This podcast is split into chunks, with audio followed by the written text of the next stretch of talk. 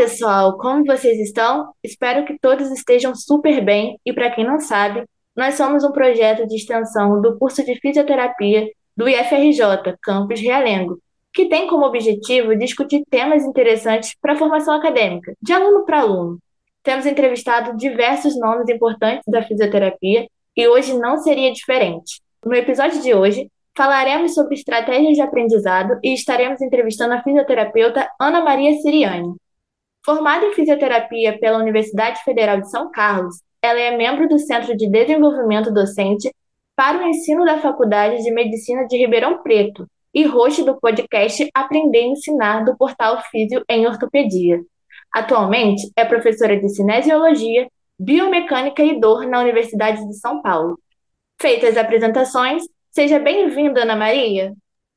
Olá, muito obrigada a todo mundo pelo convite. Estou muito feliz de estar aqui hoje. Muito obrigada, meninas. Muito obrigada a você pela disponibilidade. É, espero que a gente tenha esse bate-papo muito agradável e esse tema muito importante para quem estuda, né, os estudantes, que é sobre como se organizar, como ter estratégia para a gente conseguir aprender, porque é difícil conciliar tudo, né, nessa vida de acadêmico que é uma loucura. Então, sem mais enrolação, vamos começar com a primeira pergunta, que é como era a Ana Maria aluna? Quais estratégias você usava para aprender quando era acadêmica? E você acha que essas estratégias ainda funcionam para você? Nossa, que bacana essa pergunta. E é muito curioso, porque vou contar uma história bem velha, tá? Quando eu decidi que eu ia prestar vestibular, eu fazia colegial noturno, uma escola estadual na cidade de Guarulhos, na Grande São Paulo. Então, era um colégio bom em comparação com outros colégios, que a gente sabe que no Brasil tem ensino público colegial muito fraco em algumas cidades. E como eu estava numa grande cidade, ele era um, uma, um colégio bom, mas era noturno. Então eu sabia que eu não estava no mesmo nível das pessoas que estavam prestando vestibular. E naquela época já tinha é, os grandes cursinhos do tipo ângulo, objetivo, eles faziam materiais de apoio de estudo que a gente passava na unidade física, lá onde acontecia as aulas do objetivo do ângulo, pegava um folheto e esse folheto você acompanhava por uma aula no rádio. E eu fiz isso quando eu estava prestando vestibular. Eu tinha umas apostilas de um cursinho que se chamava Etapa, eu não sei se ainda existe, que era um cursinho mais para exatas, não era a minha área, mas foram as apostilas que eu consegui. Então eu estudava nessas apostilas do Etapa e fazia tudo que o ângulo e o objetivo ofereciam via rádio. E eu também fiz na época as aulas do vestibulando da TV Cultura.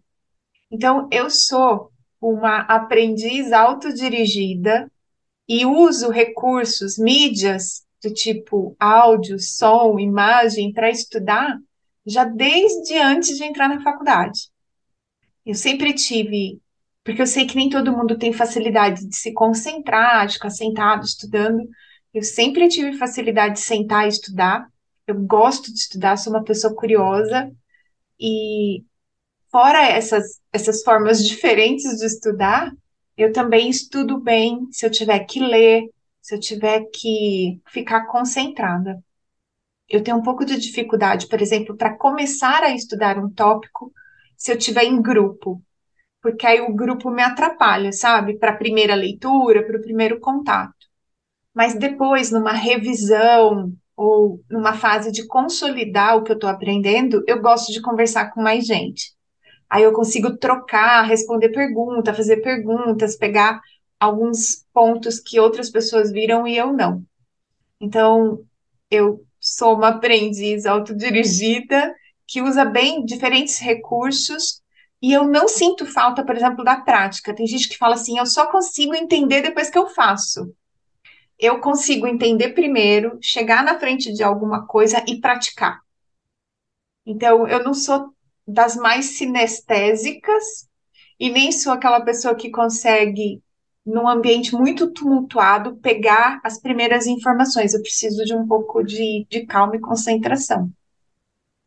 Interessante. Eu me identifiquei muito, porque eu sou autodirigida também. Acredito que agora eu descobri a palavra para mim, porque durante o estudo para vestibular, para o Enem, né, é, eu simplesmente sentava no quarto, na mesa e estudava. Pegava todos os recursos assim de apostila na internet, é, outros simulados do, das provas anteriores, sentava ali e ficava horas e horas. E também me identifiquei quando você fala com a parte de primeiro eu preciso sentar sozinha, estudar o tema para depois debater em grupo. Porque quando as pessoas começam a debater sobre um assunto que eu não domino ainda, eu não consigo, eu não aprendo naquela rodinha. Eu preciso daquela rodinha, exatamente como você disse, para revisar. Para uma prova, primeiro eu faço o meu estudo para depois entrar lá com o grupo e conseguir debater sobre o tema. Muito interessante. E eu também tenho uma coisa assim, como professor em sala de aula, não sei se acontece com você. Eu, eu fico agitada, sabe? Se o professor dá uma aula muito longa, eu no começo estou concentrada, mas daqui a pouco eu começo a desconcentrar. E aí, no que eu começo a desconcentrar, eu começo a conversar com os amiguitos. E aí eu, eu lembro muito da minha mãe indo na escola, eu pequena, né? Ela indo em reunião de pais e mestres, e ele sempre falando: Ana Maria é ótima aluna, mas ela conversa muito na aula. Eu, eu, então, eu falo muito, mas eu consigo, na aula, assim, me concentrar e às vezes quando o professor para, não ficar tão perdida assim. Mas você falou sobre um assunto que a gente vai daqui a pouco falar mais sobre, né? Sobre o tempo de estudo, que às vezes, assim, em aula, eu consigo me concentrar no máximo com o professor falando uma hora. Aquele professor passou de uma hora, já o meu foco vai se perdendo. Eu preciso, assim, de um respiro para voltar, porque é muita informação, porque normalmente os professores dão a matéria faz anos, então eles sabem aquilo, né, muito profundamente. A gente que está vendo pela primeira vez, é tipo, tem matéria que é um choque. É. Então você não está tá ouvindo três horas sobre aquela matéria. Então a gente fica meio assim, né, perdido, mas dá certo, no fim dá certo. Alô, professor, vamos fazer uns intervalinhos aí, né, gente? Até que no, no IFE a gente não sofre tanto, não, porque a gente também é integral, então a gente não realmente não aguentaria. Mas agora falando sobre uma ferramenta que acho que a maioria das pessoas utilizam para estudar, que ele pode ser o mocinho ou o vilão, né? Que a gente sabe que o celular pode ser um grande obstáculo contra o foco, mas ele também pode servir como uma ferramenta. Qual dica você daria para tornar esse aparelho um aliado e não uma distração para os estudos?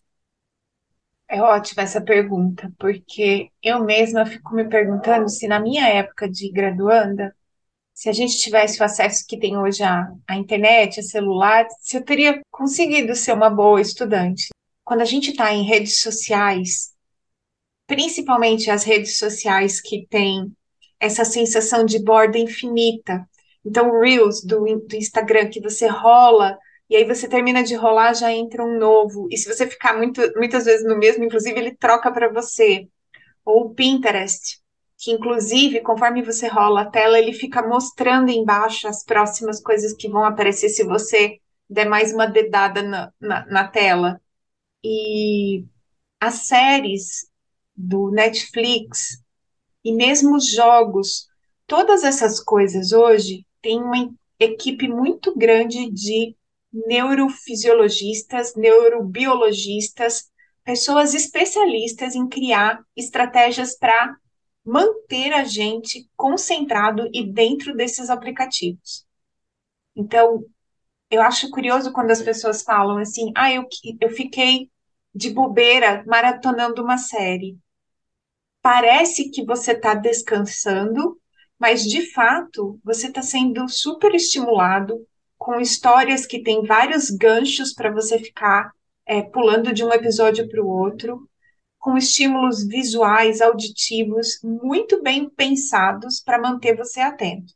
E a mesma coisa acontece nos aplicativos, como eu disse, que tem essa coisa da borda infinita. Diferente de ver um, um story, a, o feed do story é muito diferente, por exemplo, do feed do Reels ou do TikTok que são feitos para você ficar ali imerso de verdade.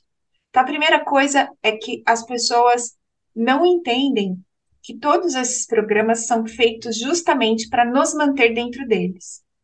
Seria desleal da minha parte, talvez, dizer que eles são feitos para nos viciar, porque eu acho que não é exatamente isso que os é, organizadores, os, os donos desses aplicativos querem, mas eles têm coisas que podem, inclusive, levar ao vício, tá?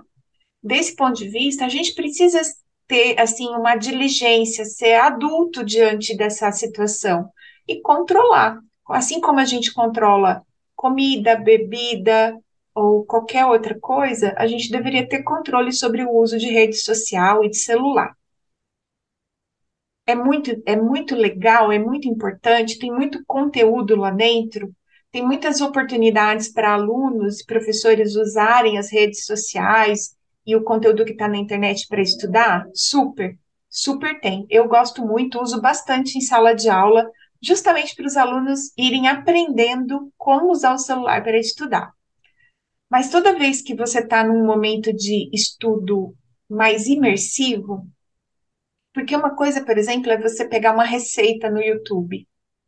Aquilo é, ela é um passo a passo, ela não exige de você um raciocínio, uma reflexão. Quando você está lendo um material que te exige raciocínio, reflexão, entender o que, que é conceito, o que, que é procedimento, quando você chega nesse ponto, é importante que você entenda que você precisa fazer uma leitura e um estudo. Só ler não é estudar. Só assistir uma aula gravada não é estudar, como não é estudar só ir na aula presencial. Estudar exige que você pare, que você é, faça associações, que você faça destaques, que você faça interpretações a partir daquilo que você está lendo. E desse ponto de vista, se você é interrompido sistematicamente por notificação, por WhatsApp ou por qualquer outra coisa, o cérebro ele tem um nível né, de atividade e ele fica oscilando nessas diferentes notificações entre ir e voltar no conteúdo, além de ser mais cansativo, é menos efetivo para guardar na memória. E tudo que a gente quer é que essas informações entrem no nosso sistema nervoso central e fiquem lá para que em algum momento a gente possa recuperá-las. Então, quando você divide a sua atenção num momento de estudo mais imersivo, uma coisa mais importante, conceitual, é bom você estar tá mais concentrado. E uma das coisas que eu mais tenho percebido é que depois da pandemia, como a gente ficou muito no online, as pessoas estão tendo bastante dificuldade de manter a concentração. A gente está mais reativo de forma geral, não só para estudar, mas na comunicação, em outros aspectos da vida pessoal.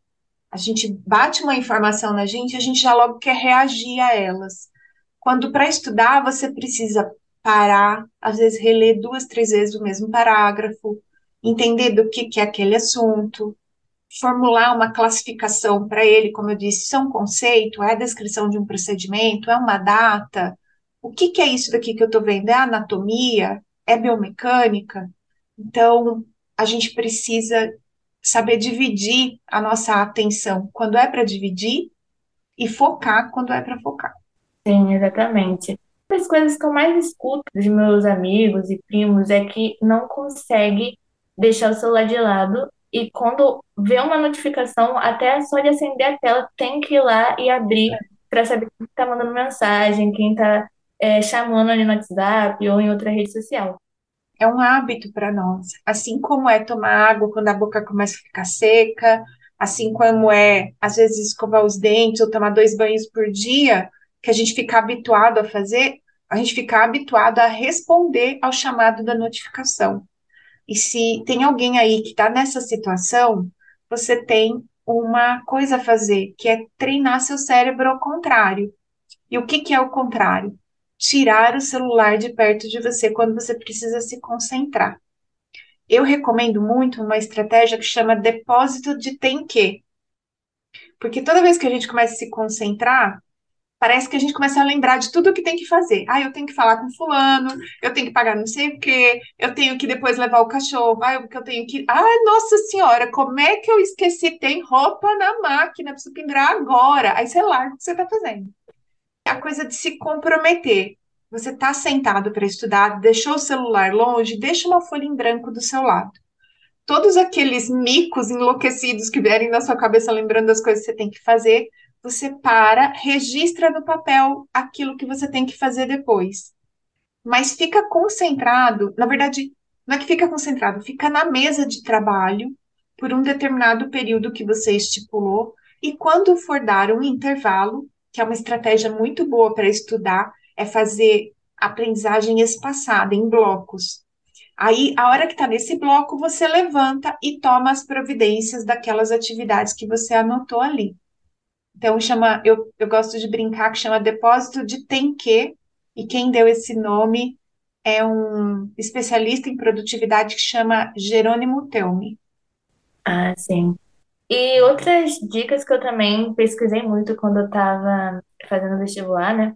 Estudando para o vestibular, foi sempre deixar o máximo possível de tudo que você vai estudar, vai precisar naquele momento do seu estudo, seja um livro, seja um caderno, o computador, a sua mesa bem organizadinha, com tudo próximo. Só de você estender a mão, você vai ter tudo o que você precisa. Porque uma também das coisas que a gente faz é tipo, ah, desculpa, preciso ali pegar um livro. Aí nesse pegar um livro que eu levanto, vou até a estante, o celular já passou na minha visão ali, vou lá e vou olhar, aquela, dar aquela olhadinha no celular. E aí desconcentra tudo, já perde o foco da onde eu parei, que livro que eu ia pegar, que caderno eu ia buscar. Então, assim, essas técnicas a gente tem que fazer o nosso cérebro, né? Tipo, dar, assim, não, olha só, agora é minha hora de concentrar. E eu fazia muito isso e eu não tinha tanta dificuldade. É, tipo, o celular eu coloco muito no vibrar, no vibrar e no silencioso. Muitos amigos meus falam, Diana, cadê você? Porque que eu criei quando eu estava estudando, que é o, o hábito de colocar no vibrador e no, no mudo. Então, assim, eu não vejo celular. Às vezes eu fico três horas offline e as famílias falam, você some. Literalmente eu sumi. né? O celular é só no mudo também, Diana. Só no mudo. Então, gente, essa, esse é o Visu, a estratégia é essa, celular no mudo. E não deixar perto, porque só a tela, e acender a tela já é uma tentação então, gente, é Que algumas pessoas dizem que não pode fazer essas coisas porque às vezes tem a mãe doente, filho em casa, né? E o que eu faço é que todo mundo que é mais importante, eu preciso dar assistência caso precise. Todas essas pessoas sabem que o meu celular está no mudo. Então, elas sabem que se elas me ligarem, eu não vou ver na mesma hora e que eu vou ver logo a seguir. Então, tá todo mundo avisado, sabe? Que é uma forma boa da gente ficar mais tranquilo também, para poder se concentrar quando precisa. Verdade, algumas pessoas realmente têm essa demanda com outras pessoas. Mas a próxima pergunta vai falar sobre uma pessoas que têm menos tempo de estudo também, né? Por conta do transporte público. E isso que você falou são pessoas também que têm outros compromissos, às vezes pessoas mais velhas, que têm filhos ou que trabalham que são pessoas que o tempo já é curto, então você tem que otimizar, porque para dar conta sempre é muita coisa e cada um vai ter uma vida, vai ter um cotidiano, então realmente o tempo tem que ser o nosso aliado, né? Ele não pode ser contra nós. E para uns que moram longe da faculdade e passam muito tempo no transporte público, qual é a melhor forma de otimizar o tempo disponível? Essa pergunta é muito boa, porque essa é uma realidade para muitos estudantes. E a depender da cidade, quanto mais cara é a cidade para você morar perto da faculdade, mais distante os alunos acabam ficando. E aí é uma questão de. Porque, na verdade, assim, tudo que é organização pessoal tem a ver com autoconhecimento. Quem você é, como você se comporta. Então é importante saber disso. E se você não sabe, uma boa dica é começar a tomar notas a respeito de como você funciona melhor, que horário é melhor para você, como é que você se sente nos diferentes é, buracos da sua vida que dariam para encaixar os estudos. Por que, que eu estou falando isso? Algumas pessoas diriam assim: use o, o tempo no transporte para um audiobook, para revisar uma matéria. Dariam dicas de utilizar esse tempo em deslocamento. Agora veja, eu, Ana Maria, sou uma pessoa que tenho enxaqueca. E se eu ler dentro de um ônibus, eu chego virada do avesso onde eu estou indo, sabe? Então, não é para mim uma opção é, ler no transporte, ler enquanto alguém está dirigindo, qualquer coisa assim. A minha dica é a seguinte: primeiro, autoconhecimento. O que, que vai render melhor para você? Descansar no trajeto e chegar em casa mais tarde, tomar um banho, sentar e estudar antes de dormir, ou chegar em casa, deitar, dormir, acordar mais cedo, estudar no dia seguinte, uma horinha mais cedo antes de sair, ou chegar em casa à noite, depois da aula, sem tomar um banho, sentar um pouco, estudar um... Sabe, assim, em que momento que você vai render melhor? Porque o trajeto de qualquer lugar que você tiver para a escola, ele pode ser, sim, interessante para um podcast, ele pode ser interessante para uma revisão, para quem consegue ler dentro do ônibus, para fazer algum exercício. Mas pode ser que a coisa mais produtiva que você tenha para fazer no trajeto, no deslocamento, seja descansar, para você estar num outro ambiente menos tumultuado, com menos informação visual, com menos informação auditiva, e sentar mais concentrado e pegar aquilo que você tem que fazer mais firme. Às vezes, a tentativa de estudar dentro do transporte é muito mais desgastante do que tirar 30 minutos de manhã antes de sair para a sua vida, sabe? Então, eu, eu gosto sempre de dizer: estudar é uma possibilidade, mesmo para quem tem pouco tempo. Mas essas pessoas precisam se conhecer melhor. Melhor ainda do que quem está dedicado exclusivamente aos estudos. Para justamente colocar o estudo naquele horário em que o cérebro dá conta de ficar concentrado. Eu falo por mim, quando dá umas 5 da tarde, eu tenho um sono de adolescente. Sempre tive. Vai caindo o dia, vai me dando uma canseira, o dia vai se pondo e parece que eu vou pondo junto com o dia. e esse horário é o melhor horário, por exemplo, para eu ir para academia. Eu dou uma espantada no sono, certo? E aquele horário que eu vou, quero usar ele, eu não quero dormir, porque depois eu quero dormir às, às 9, 8 horas da noite, eu quero deitar dormir. Então eu uso para uma coisa que eu não posso fazer se eu tiver que ficar sentada na mesa paradinha lendo, ou revisando um artigo, qualquer coisa assim. Então, esse autoconhecimento é muito importante, especialmente para quem tem menos tempo para estudar para entender em que momento você deve descansar, porque o descanso é importante para a gente render, para a gente se concentrar, para a gente aproveitar os estudos. É, e é só você que consegue dizer em que horário fica menos maluco concentrar numa coisa que precisa de concentração. Com certeza, essa palavra autoconhecimento é muito importante, resume tudo, porque igual a gente fala, cada um tem a sua realidade. Não tem como eu falar para você, ah, estuda no transporte público. Tudo bem. Qual cidade você mora? Como é o transporte público da sua cidade? Eu vou dar um exemplo aqui no Rio de Janeiro, né? Normalmente o Rio de Janeiro é ônibus, ou você pega ônibus lotado, que não tem como você se mexer, uhum. é, ou no trem, que é super lotado. Se o ônibus é lotado, nós temos o trem super lotado que não dá para mexer. Tipo, já peguei horário de pico, graças a Deus eu não pego direto o trem para ir para aula, mas às vezes eu pego. E assim, gente, não tem condição de transporte público no Rio de Janeiro você estudar. Assim, é como você disse, é preferível você descansar somente naquele momento que você está ali dentro do transporte para depois, quando chegar em casa, sim, você ver, se organizar como vai ser. E assim, a gente fala sobre. Os, é, você falou sobre ler no ônibus, né? Eu também não consigo. Eu não tenho enxaqueca, mas eu tenho dor de cabeça. Uhum. Quando eu leio do transporte, eu não consigo. É, a minha cabeça começa a doer, então o que, que eu faço? Normalmente eu só reviso. É um dia de prova, tô indo sentada, consegui sentada, vou lá, vou dar uma revisadinha antes de chegar na aula na faculdade. Mas normalmente eu não leio também dentro do transporte. E sobre o áudio, né, sobre ouvir um podcast, eu até tento, mas eu confesso que aqui a gente tem um pouco de dificuldade por conta do medo mesmo de pegar o celular, colocar o fone, é meio arriscado. Mas, assim, se conseguir otimizar, eu vou ouvir um podcast sobre o assunto da aula, sei lá, é muito maneiro, legal, só que não é todo mundo. Realmente, acho que essa dica que você disse sobre se organizar, ah, o tempo antes de ir para aula, o tempo após, Eu vou descrever um pouquinho como eu faço, né? Eu, de Ana Luna, eu tenho essa dificuldade que eu tenho que dormir, porque a minha vista fica muito cansada, então eu chego em casa, normalmente eu não estudo direto. É, tenho dias da semana que são os dias menos puxados, por exemplo, a gente estuda de 8 da manhã até às 6 da tarde. Essa é a nossa grade. Então, assim, a gente precisa se organizar. Não é todo dia que a gente sai 6 horas, mas esse período, inclusive, é um período bem puxado, que a gente está saindo mais tarde. Então, eu falei, tal dia, tal dia, vai ser os dias que eu vou estudar. Vou chegar em casa, vou estudar.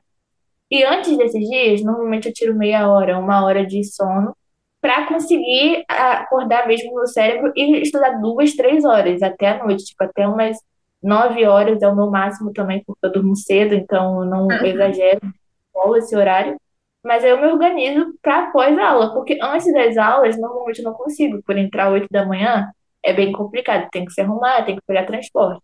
Mas aí foi, é uma coisa que eu faço por período, porque esse período vai ser diferente do É. próximo. Então eu tenho realmente que estudar a minha vida, o meu cotidiano, nesses meses que vão ser do período, para me organizar. Você sabe que desse ponto de vista, Diana, do, assim, neurofisiologicamente falando, o ideal era que a gente pudesse revisar a matéria ao- assim que a aula acaba. Então, o professor saiu da sala de aula, você abre seu caderno e bate o olho nas coisas que você anotou ao longo da aula. E eu sei que hoje em dia muita gente fica confiando nas anotações de celular, no bloco de notas do celular ou mesmo do computador. Eu gostaria de alertar. O nosso cérebro, ele ainda é um cérebro não nativo na época da informática.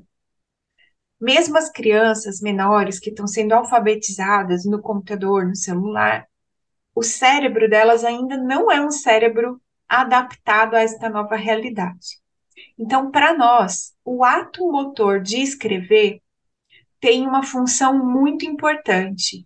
O nosso cérebro, e talvez o professor Felipe Reis possa falar disso para vocês em algum momento, é, ele é muito sensível à imagem, aquilo que a gente vê, aquilo que entra de estímulo visual.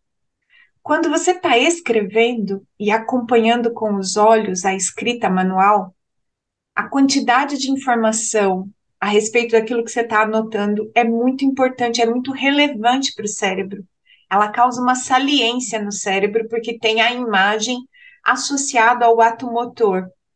E você, ao mesmo tempo que está escrevendo, associando essas coisas, você também está fazendo aquela, aquela relação cognitiva entre a combinação das letras e o que elas significam.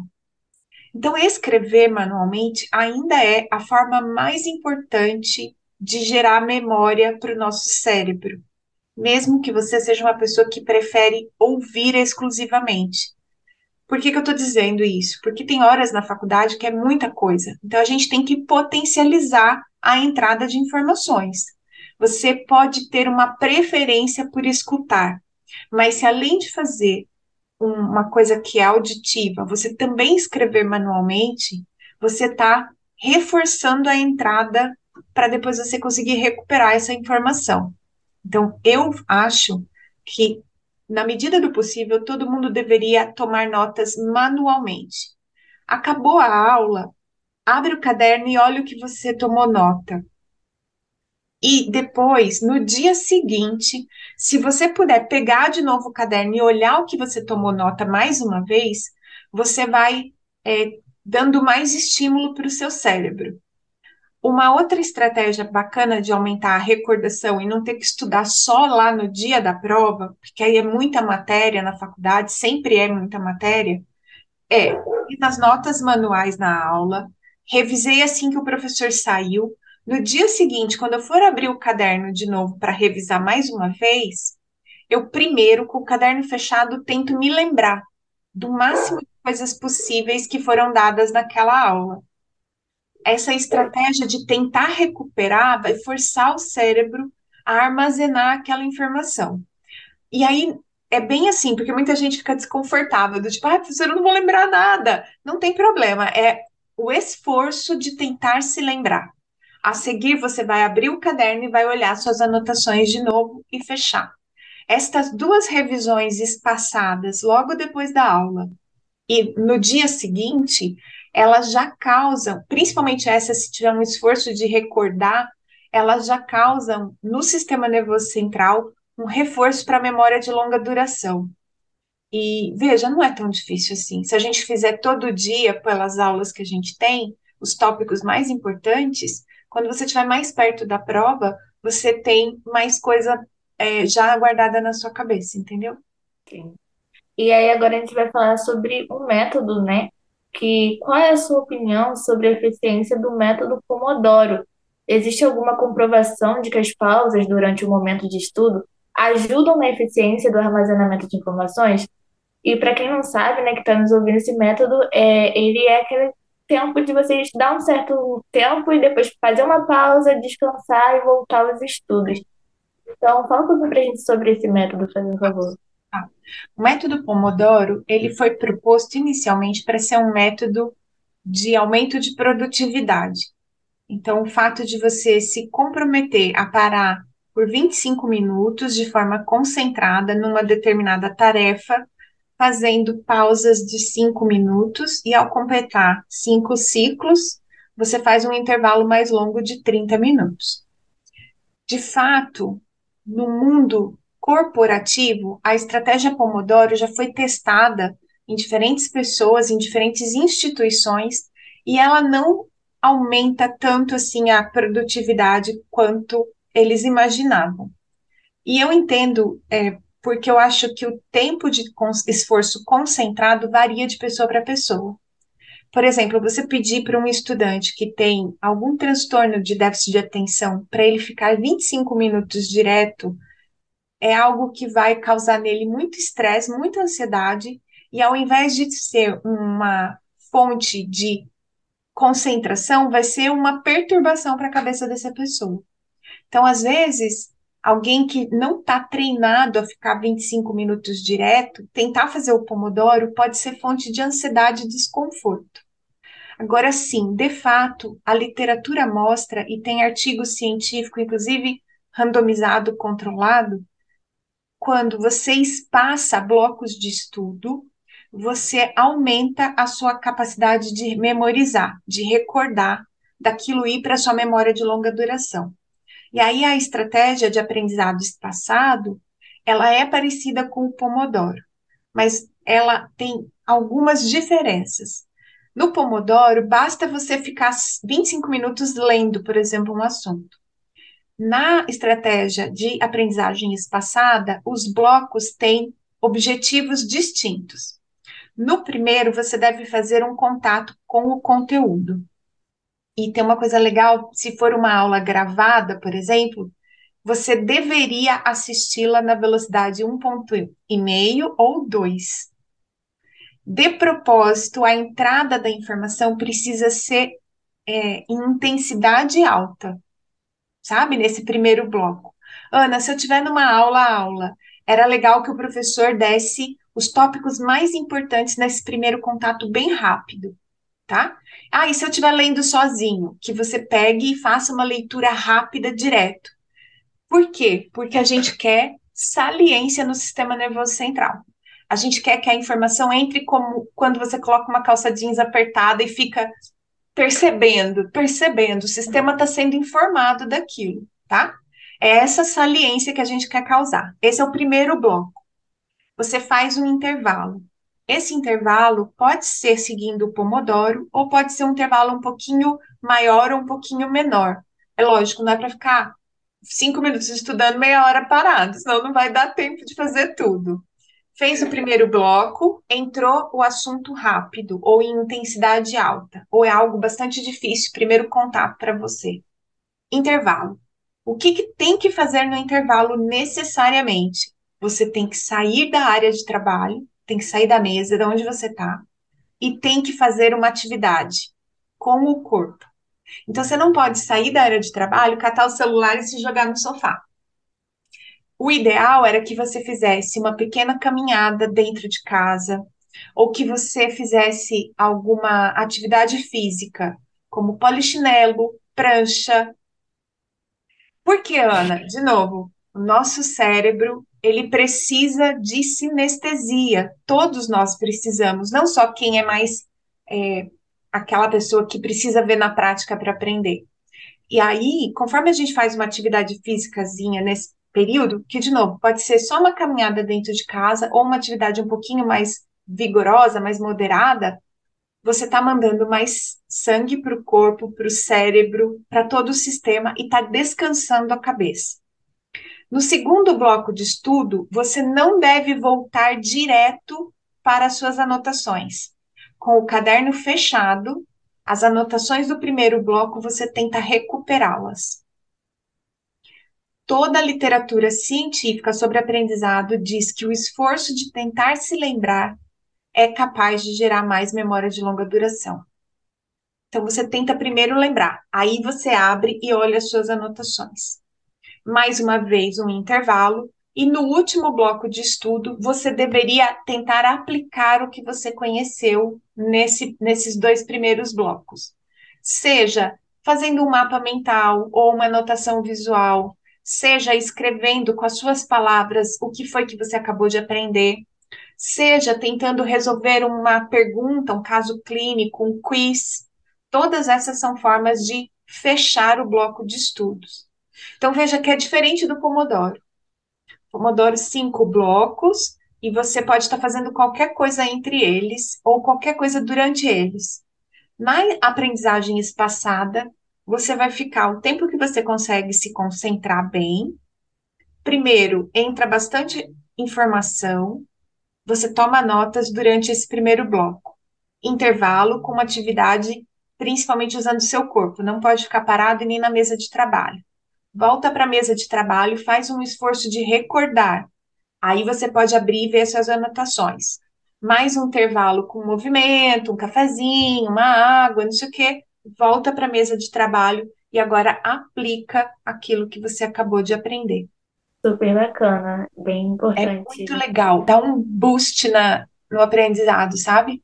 É porque a gente tem que aprender a estudar, né? Essa é a verdade. A gente é, chega na escola, a gente vê aquela gama de conteúdo, mas ninguém chega pra gente falar como que você vai otimizar, como que você vai fazer um estudo bacana, é, sem ficar entediado, porque querendo ou não, poxa, ficar horas sentado numa cadeira, gente, não é agradável pra ninguém. Todo mundo queria estar fazendo outras coisas durante esse horário. Então, a gente tem que tentar, de alguma forma, fazer esse esse momento bacana. E eu lembro que quando eu estava estudando, é, eu tentei fazer esse Pomodoro, que eu pesquisei e vi que era 25 e 5, né? Os intervalos de 5, 10. Só que para mim, Diana, não funcionou, porque eu vi o que acontece. Eu não consigo ser produtiva em 25 minutos. Eu preciso ser, ma- eu preciso ter mais tempo. É, Então, tem gente que precisa demais. Sim, eu fazia é, um estudo de uma hora, bem bacana assim, estudava muito, via nesse tempo via videoaula, fazia anotações e quando dava essa uma hora, eu parava no mínimo 15 minutos. Eu achava que era um intervalo grande, só que eu falei assim, funciona pra mim, funcionava. Eu conseguia nisso, eu conseguia estudar, sei lá, quando eu tava literalmente só estudando para vestibular, era oito horas por dia, então se eu não fizesse isso também, eu ia ficar muito cansada.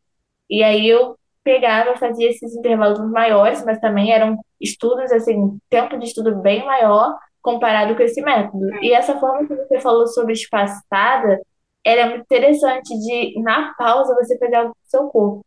Eu mais ou menos tentava, eu, tipo, caminhava pra casa, mas o que eu mais gostava era ir pro quintal e ficar olhando pro céu. Pode ser esse momento de relaxamento mental. É, eu gosto de fazer aqui em casa, por exemplo, eu que tomo conta da casa, né? Então, eu terminei um bloquinho de estudo, que eu estava mesmo concentrada, eu nunca eh, almoço e lavo a louça, a louça fica lá. Aí eu vou lá nesse intervalo, entendeu? Que eu tô dando aquela descansada mental, eu vou lá lavar a louça, eu vou lá, eu penduro uma roupa, eu passo uma vassoura na casa. Então eu movimento o meu corpo, não fico parada, não fico na minha área de trabalho, não fico respondendo mensagem, né, largada no sofá, e resolvo a casa. Nossa, maravilhosa! Eu, eu vou ter que aprender a fazer isso, gente. Porque, ó, é muita coisa, realmente. Casa, tudo, trabalho, gente. Tem, isso aí, é, sabe o que é isso? É mulher. Porque homem, pra fazer essas coisas, demora mais. Meninos, a gente está apostando que no desenvolvimento evolutivo, agora que vocês fazem mais coisas para ajudar né, nas tarefas domésticas, vocês também vão melhorar em duplas tarefas como as mulheres. Mas então, você acabou, né, é, entrando no tema de uma pergunta que é assim, na graduação de saúde, os cursos possuem algumas matérias como anatomia, cinesiologia, biomecânica, que exigem a memorização de alguns termos ou nomenclaturas, que são músculos, tendões, ligamentos.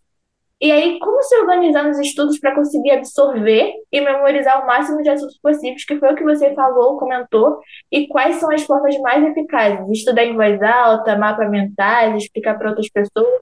Inclusive, comigo, funciona muito o mapa mental e explicar para outras pessoas, mas você falou sobre né, voz alta, e mas na verdade que o nosso cérebro ele é acostumado a memorizar escrevendo, que era uma coisa assim que a gente tá vem perdendo, né? Uma coisa que a gente está digitalizando muito. A nossa geração é muito mais acostumada a usar o computador ou teclar no celular do que escrever. E é uma coisa que eu, Diana, particularmente, eu acho que funciona muito, porque o que eu escrevo, eu me recordo, mas o que eu apenas leio ou ouço é mais difícil, né? E aí, Diana, o que, que eu queria comentar, né? Eu, no, logo no começo, quando você me perguntou como eu estudava, eu fiz questão de destacar alguns aspectos do meu aprendizado que estão muito ligados a, uma, a um conceito que se chama estilos de aprendizagem. Então, as pessoas, durante muitos anos, falaram a respeito da nossa capacidade de guardar coisas, de memorizar, relativas à nossa preferência de estudo. Então, quando eu falo que eu prefiro estudar sozinha, as pessoas falam, mas tá, é, mas é escrito, é lido, como é que é? Você gosta de gráfico, você gosta de texto? Então, tem várias formas de investigar o nosso estilo de aprendizagem preferencial, tá? A preferência, ela é legal para você estudar coisas que são informais e de uso de solução de problemas durante o dia a dia. Então, lembra que eu falei, vou fazer um bolo. Tem pessoas que vão preferir a receita impressa na mão, bota na bancada e vai seguindo. Tem pessoas que vão preferir um vídeo do YouTube, a moça cozinhando e você fazendo junto. Tem pessoas que vão escutar e fazer aquilo, e tem pessoas que vão tentar fazer aquilo independente de qualquer medida, só por instinto mesmo, num, num experimento. A preferência é uma coisa. A preferência, como eu disse, é boa para resolver pequenos problemas pontuais do dia a dia. Quando a gente está fazendo um estudo conceitual, importante como são os estudos da graduação, em que a gente está recebendo uma série de informações que precisam, inclusive, ser associadas, desde a anatomia, da fisiologia, até como conversar com o paciente para ter o consentimento dele para aquele procedimento.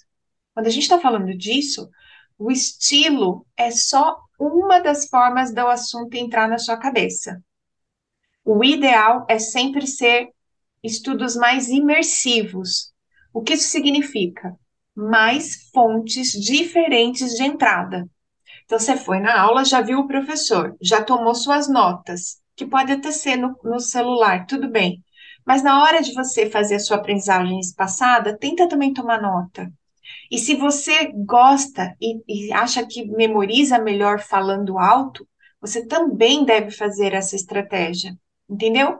Então, toda vez que a gente está estudando algo que vai cair numa prova, que precisa ser relembrado, que tem que ficar guardado em algum lugar para a gente recuperar, a forma melhor é diversificar as fontes de chegada dessa informação para o sistema nervoso central, fazendo o que a gente fala de imersão. A imersão é diferentes formas do mesmo conteúdo chegar até você. E veja, por exemplo, um podcast. Um podcast, normalmente, é um bate-papo, como a gente está fazendo aqui. É a opinião de alguém. Ela não é um artigo científico sobre o assunto. Então, se você teve uma aula com um professor e ele falou a respeito, por exemplo, da reabilitação da coluna lombar, aí você ouviu um podcast e nesse podcast a pessoa estava falando como ela gosta, o que, que ela leu, é, o que, que ela acha que é evidência científica. Você não necessariamente está preparado para responder um caso clínico de dor lombar. Porque você precisa ler um guideline ou uma revisão sistemática, precisa comparar com o que foi falado em sala de aula, com o que você ouviu no podcast e com quais são as opções que você vai oferecer para o seu paciente. Veja que isso é muito mais elaborado do ponto de vista cognitivo do que concordar com o professor e discordar do podcast, ou concordar com o podcast e brigar com o professor em sala de aula, certo? Então, assim, é porque eu sei que isso acontece. Então, que a gente possa entender que o estudo num curso de graduação da área de saúde, no qual a gente vai ter que ter opções para ofertar a um paciente e ele vai tomar a decisão de qual é o melhor tratamento junto com você, isso exige que a gente tenha várias fontes de entrada e que a gente faça reflexões a respeito do conteúdo. Então, quando você está só passivamente ouvindo o seu professor ou só passivamente ouvindo um podcast, é uma coisa.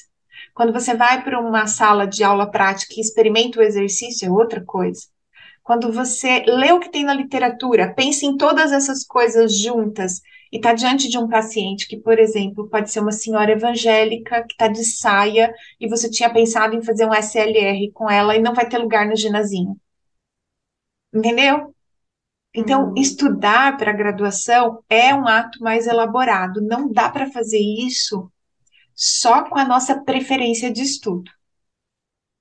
Sim, sim. Eu até vi em algum lugar, não me lembro, acho que o tema era sobre idiomas, que eu gostava de pesquisar, falando que, por exemplo, para você aprender uma língua, você precisa ver dez vezes aquela palavra, aquelas frases em lugares diferentes. Dez é. vezes. Então, isso ajuda o cérebro a memorizar, a aprender realmente.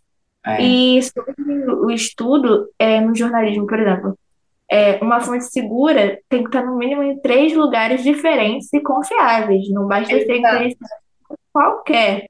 Tem que ter em sites confiáveis em três sites diferentes. Então, tipo assim, tudo isso, como você disse, né, é, a gente tem que ter uma gama de locais para procurar, para aprofundar. Não ficar realmente é tipo refém é tipo não refém a palavra, mas assim é apenas com o que o professor disse, né? A gente tem lá aquela aula, mas assim aquele assunto com certeza o professor já fez um resumo dos lugares que ele pesquisou. Então, é o resumo do resumo. E aquilo chega para você, inclusive, com o filtro de como aquele professor gosta de estudar. Então, por exemplo, as minhas aulas, eu gosto de partir do geral para o específico. Tem professores que gostam de começar contando uma história e depois ele vai esmiuçando os diferentes tópicos dela. Tem professor que parte do mega específico e aí ele vai de volta para o geral, volta lá para anatomia, entendeu? Então, cada professor também passa em sala de aula o seu jeito de aprender. E é importante que vocês conheçam o jeito de vocês mesmas.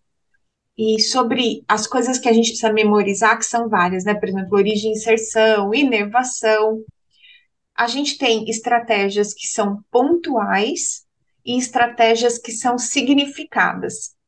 As pontuais, por exemplo, um flashcard. Não sei se já ouviram falar.